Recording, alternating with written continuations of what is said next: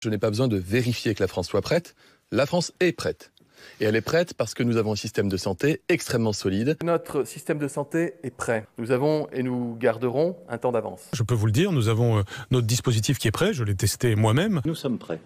L'hôpital français est prêt, la médecine de ville est prête. Nous sommes prêts, bien sûr, oui, nous sommes, euh, nous sommes Ah, ah, prêts. Ce que nous montrons depuis 12 semaines, c'est que la France est prête à empêcher une seconde vague. Nous serons prêts et cela a été préparé sous l'autorité du Premier ministre avec le ministre de la Santé.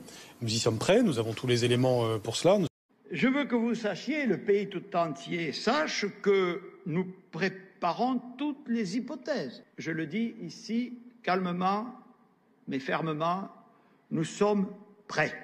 Nous sommes prêts. Nos hôpitaux sont, sont préparés à cela, nous avons les capacités de test, nous avons les matériaux de, de protection. Nous serons prêts fin décembre, début janvier, parce que ce que nous attendons, ce sont les doses vaccinales.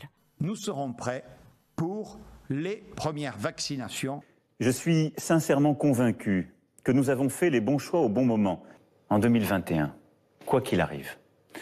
Nous saurons donc faire face aux crises en 2021, quoi qu'il arrive, parce que nous nous y sommes préparés.